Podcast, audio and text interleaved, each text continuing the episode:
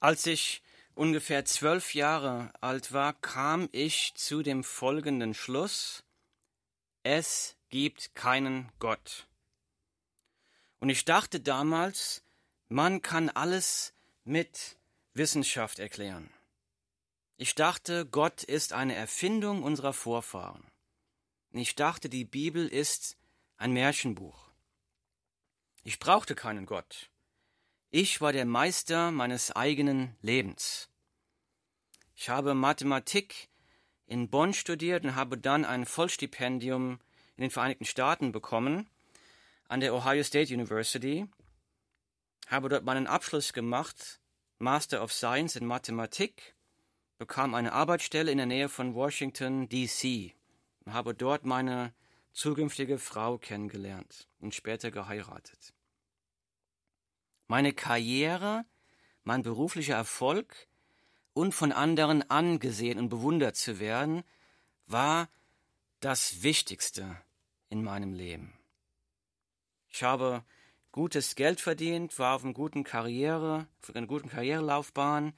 Wir hatten ein schönes Haus. Ich habe da den American Dream gelebt.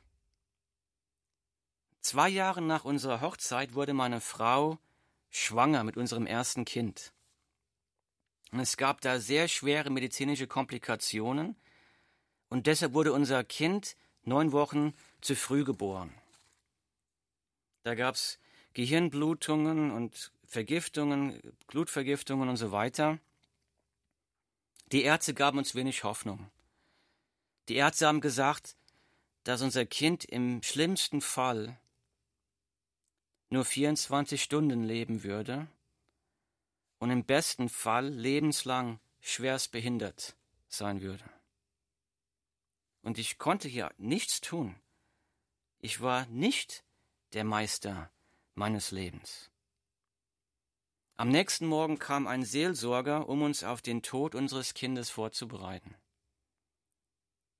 Um ganz ehrlich zu sein, ich habe noch nie einen solchen Schmerz durchlebt. Es ist so schmerzhaft, hilflos zusehen zu müssen, wie ein eigenes Kind im Sterben liegt. Der Seelsorger sagt, jetzt, Timo, jetzt kannst du nur noch eins tun, du kannst nur noch beten. Ich bin dann in die Krankenhauskapelle gegangen und habe Gott angeschrien, ich habe mit Gott gehadert, ich habe gesagt, wenn du mich bestrafen willst, dass ich dich dein Leben lang ignoriert habe, dann nimm es mit mir auf, nicht mit meiner Tochter. Lass meine Tochter in Ruhe. Ich kannte Gott nicht. Aber in dem Moment habe ich für ein paar Sekunden die Gegenwart Gottes gespürt. Ich kann es mit Worten nicht beschreiben. Es war wie eine warme Decke, die über mich kam. Und ich habe einfach nur Liebe gespürt. Als ich dann wieder zurück zur Intensivstation kam, da sagen die Schwestern, irgendwas ist passiert, ihre Tochter zeigt Zeichen, dass sie überleben wird. Da ist, sie sagen, da ist was passiert, Sie lebt, sie wird leben. Ein Wunder. Da habe ich erkannt, Gott existiert. Aber ich wusste nicht, wer er war. Wollte Gott für dieses Wunder zurückzahlen. Wir haben uns also einer Gemeinde angeschlossen, einer evangelischen Gemeinde. Und ich habe dort überall geholfen in der Kindersonntagsschule habe ich unterrichtet, ich war im Kirchenrat, ich habe dies und das gemacht, aber ich kannte Jesus eigentlich gar nicht. Ich fing an, die Bibel zu lesen, um mich für diese Kindersonntagsschule vorzubereiten. Und da habe ich die Folgen, da habe ich die Worte von Jesus gelesen.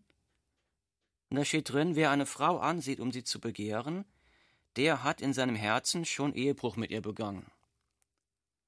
Und da dachte ich, wenn das stimmt, wenn das wirklich stimmt, dann bin ich verloren. Und da habe ich gemerkt, dass meine Gedanken ständig von sexueller Begierde beherrscht worden waren. Ich hatte mir da nicht vorher viel bei gedacht. Ich dachte, hier und da Pornografie geguckt. Wenn ich eine attraktive Frau sah, dann kam aller möglicher Müll in meine Gedanken. Aber ich habe mir früher nichts bei gedacht, denn ich dachte, das ist normal, das macht jeder. Aber jetzt habe ich das gelesen, ich habe gedacht, wenn das wirklich stimmt, dann bin ich total verloren. Und je mehr ich versucht habe, mich davon zu befreien, umso mehr habe ich gemerkt, ich habe die Kraft dazu nicht. Ich kann es einfach nicht. Ich bin in dieser Sünde gefangen. Und ich habe sieben Jahre so gekämpft. Ich bin von einer Niederlage zur anderen gegangen. Ich konnte mich nicht davon befreien, von dieser sexuellen Begierde. Das hat sogar dazu geführt, dass ich sogar eines Tages Ehebruch begangen habe durch eine Affäre mit einer Arbeitskollegin. Und da ist mir ganz klar bewusst geworden, ich bin in dieser Sünde versklavt und ich kann mich ja nicht von befreien.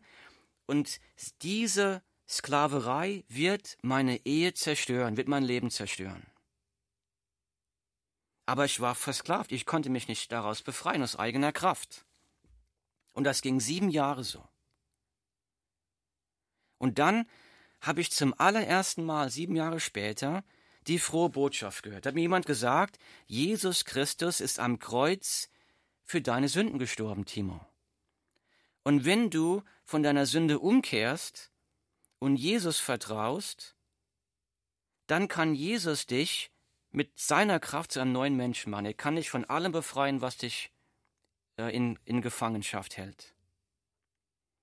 Ich bin nach Hause gefahren, das war im Januar 2009, bin nach Hause gefahren bin vor mein Sofa auf die Knie gegangen und habe gesagt, Jesus, ich bin ein Sünder und ich bin gerade dabei, mein Leben total zu ruinieren, meine Ehe zu ruinieren, mein Leben zu ruinieren. Ich brauche einen Retter. Ich glaube, dass du für meine Sünden am Kreuz gestorben bist. Bitte komm in mein Leben und übernimm du das Kommando. Ich will dir folgen. Und in dem Moment, ich kann es nicht beschreiben, da ist was passiert. Ich habe wirklich gemerkt, wie die Last dieser Sünde von meinen Schultern genommen worden. Ich habe gemerkt, wie die Ketten gesprengt wurden, an denen ich angekettet war. Und dann sagte Jesus, ich habe seine Stimme gehört, er hat gesagt, wenn du mir wirklich folgen willst, dann gestehe deiner Frau die Affäre, die du vor drei Jahren hattest. Und meine Frau hat mich immer gewarnt, sie hat gesagt, wenn du mich betrügst, dann ist diese Ehe vorbei. Das dulde ich nicht. Ich habe mit Jesus gehabt, ich habe gesagt, Jesus, ich will dir folgen, ich würde liebend gern meine Frau und meine Kinder behalten,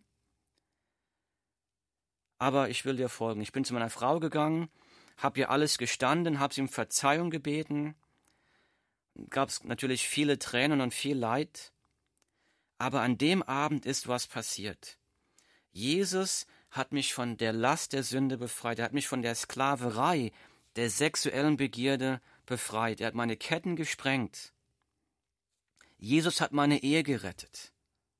Ganz im Gegenteil, die Beziehung zu meiner Frau war noch nie so lebendig, so innig, wie sie jetzt ist. Jesus hat meinem Leben einen neuen Sinn gegeben, einen völlig neuen Sinn. Ich habe jetzt eine ganz neue Dimension, Liebe zu Mitmenschen zu erfahren, die Liebe Gottes zu erfahren, die Gnade und Barmherzigkeit Gottes zu sehen. Er ist so gut zu mir. Ich habe mir gedacht, Jesus hat mein Leben so radikal verändert, das muss doch von den Dächern gerufen werden. Bin dann deshalb vor Jahren in die Seelsorge gegangen und kam vor zweieinhalb Jahren nach Deutschland. Um auch hier zu sagen, Jesus rettet, Jesus verändert, Jesus macht neu. Und Jesus kann auch dein Leben verändern und dein Leben neu machen.